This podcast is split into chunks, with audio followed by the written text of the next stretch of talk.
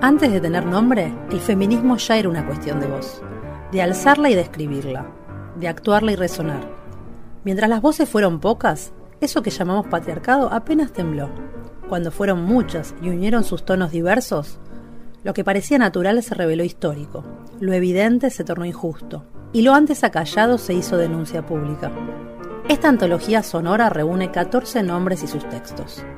Una apuesta de amplificación que va del yo hablo de una escritora como Claire de Mar al silencio estratégico de una librepensadora como María Lacerda. Detrás de estos nombres propios palpitan legiones, masas, grupúsculos, organizaciones, clubes, aquelarres, círculos de lectura, hordas. Desacatadas, las mil lenguas de la enunciación feminista no caben en ninguna revolución, la desbordan. Un movimiento de inúmeras bocas para dudar de los cierres y las burocracias, para agitar las secretarías generales y los comisariatos, para enrarecer partidos y sindicatos y habitar los aparatos de Estado con un ojo en la puerta de salida.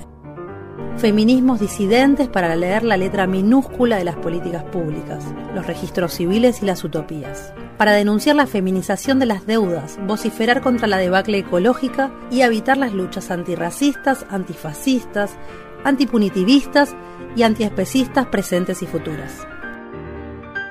Se invita a escuchar estas voces en los gritos y en los silencios, porque en cada una de las puntuaciones apasionadas reviven los feminismos para la revolución permanente de la mismísima revolución.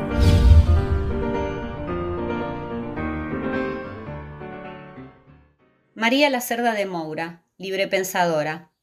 Se dice que tenía una voz hermosa, era educadora, escritora, autodidacta y estaba atenta a los problemas humanos de una manera tan amplia que escapaba a todas las afiliaciones. Aunque había nacido en Minas Gerais en 1887, leía a los filósofos estoicos y se nutría de los saberes de Oriente. Podría ser anarquista, pero de vertiente individualista y hereje ante la doctrina. Se diría feminista, pero descreída de los derechos políticos y demasiado audaz en su abordaje de lo sexual, tema que consideraba el mayor problema humano. Argumentaba como teórica social, aunque con despuntes esotéricos.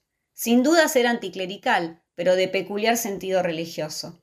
La revolución vital que soñaba la cerda era material y espiritual, una conflagración de la civilización unisexual que libertaría a sus principales víctimas, las mujeres, y a la humanidad toda al destruir desde las estructuras más rimbombantes hasta la mínima expresión subjetiva antifascista visceral, sabía cuán hondo cala el autoritarismo y lo denunciaba en cada movimiento, partido, sustantivo, gesto. Vivió las dos guerras con templanza pacifista y un matrimonio fallido con Carlos Ferreira de Moura que mutó en amistad para siempre. Militó las fórmulas anarquistas huelga de vientres y generación consciente y adoptó un hijo y una hija. A donde fue, llevó con ella su biblioteca variopinta y políglota. Tradujo al portugués, prologó y reseñó los libros que identificaba como antorchas y como explosivos. Libertad sexual de las mujeres, de Julio Barcos. Sociedad y prostitución, del médico anarquista Juan Lazarte. La mujer nueva y la moral sexual, de Alexandra Kolontai. Con una peculiar sensibilidad hacia toda forma de vida, se oponía a la vivisección y defendió el vegetarianismo de adjetivos fuertes y talante polémico, titulaba sus libros con contundencia. La mujer es una degenerada. Amad y no os multipliquéis. Fascismo, hijo dilecto de la Iglesia y del capital. A inicios de los años 20 se escribía con Juana Rouco y las anarquistas que publicaban Nuestra Tribuna en la provincia de Buenos Aires. Les enviaba como intercambio su revista Renacenza. Cuando dio una conferencia en la Casa del Pueblo de Buenos Aires, antes de que comenzaran los fatídicos años 30, los redactores de la protesta recomendaban, trabajadores, concurrid con vuestras mujeres. A ellas la cerda les hablaría de la sagrada familia, el problema de la maternidad y la abolición legal del derecho a la paternidad.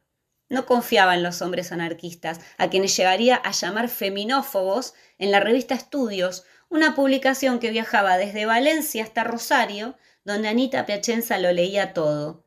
Casi es posible imaginarla subrayando en rojo. La mujer para ellos es tan solo la matriz fecunda e inagotable destinada a producir los soldados burgueses o bien los soldados rojos de la revolución social.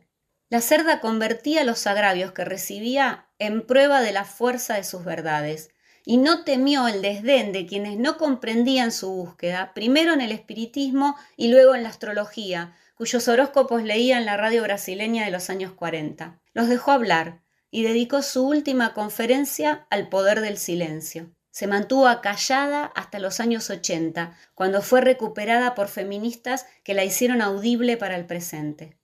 Su voz singular todavía podría estar diciendo con ecos de Emma Goldman, si no puedo convocar a los astros ni consultar a los espíritus, esta no es mi revolución.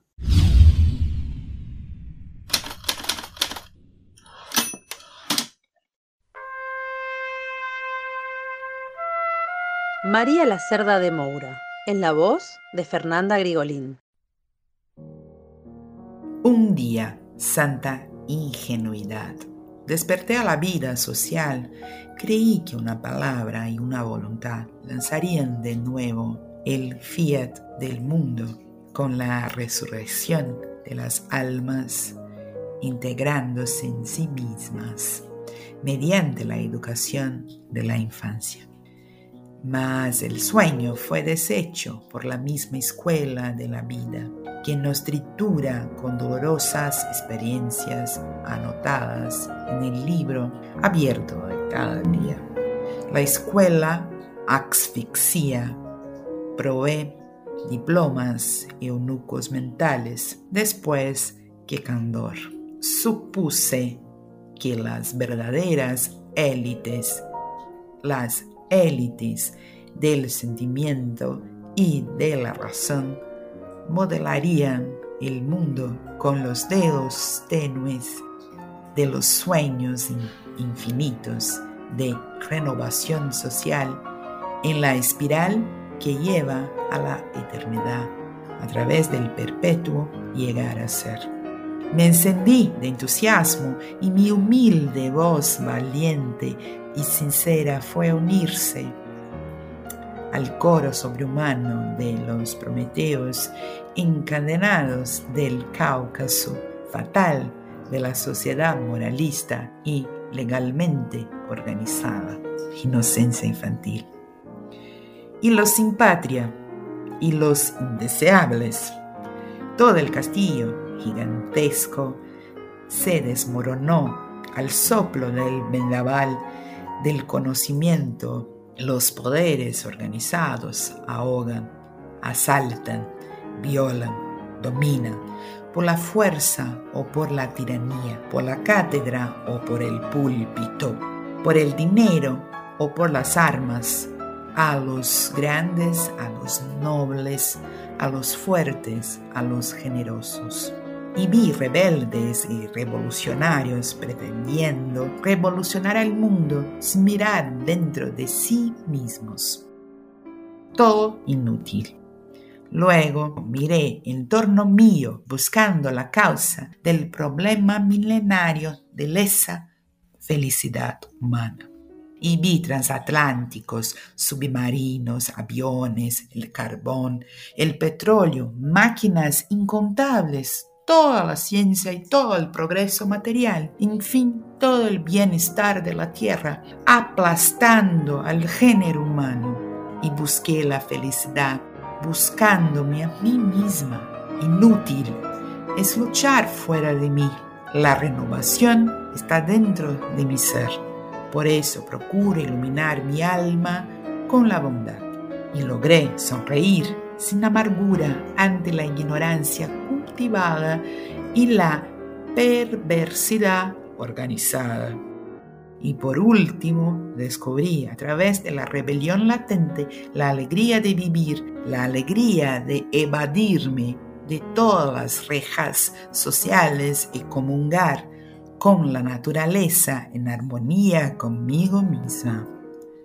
Y entonces, dentro de mí, he sentido un Dios que sueña y canta y solloza y vibra por el sueño eterno del devenir, sacudido por la doliente nostalgia y el anhelo perenne de otros planos de evolución, de otros estados de conciencia, engendrados en mi propio cerebro por el deseo matriz de todas las cosas y todas las formas, en accesión hacia alturas inaccesibles. Y vi sonreír a Cristo, grande estoico, y vi nimbado de amor a Epteto. Y en estas criptas profundas de mi ser habló la voz de la sabiduría de Epteto, de la fraternidad de Cristo y tres luces vi en, en los senderos de mi conciencia, Heiner, Mahatma Gandhi y Krishnamurti. Conocerme, construirme, resistir al mal con el bien. No cooperar con la civilización de ciencia sin conciencia.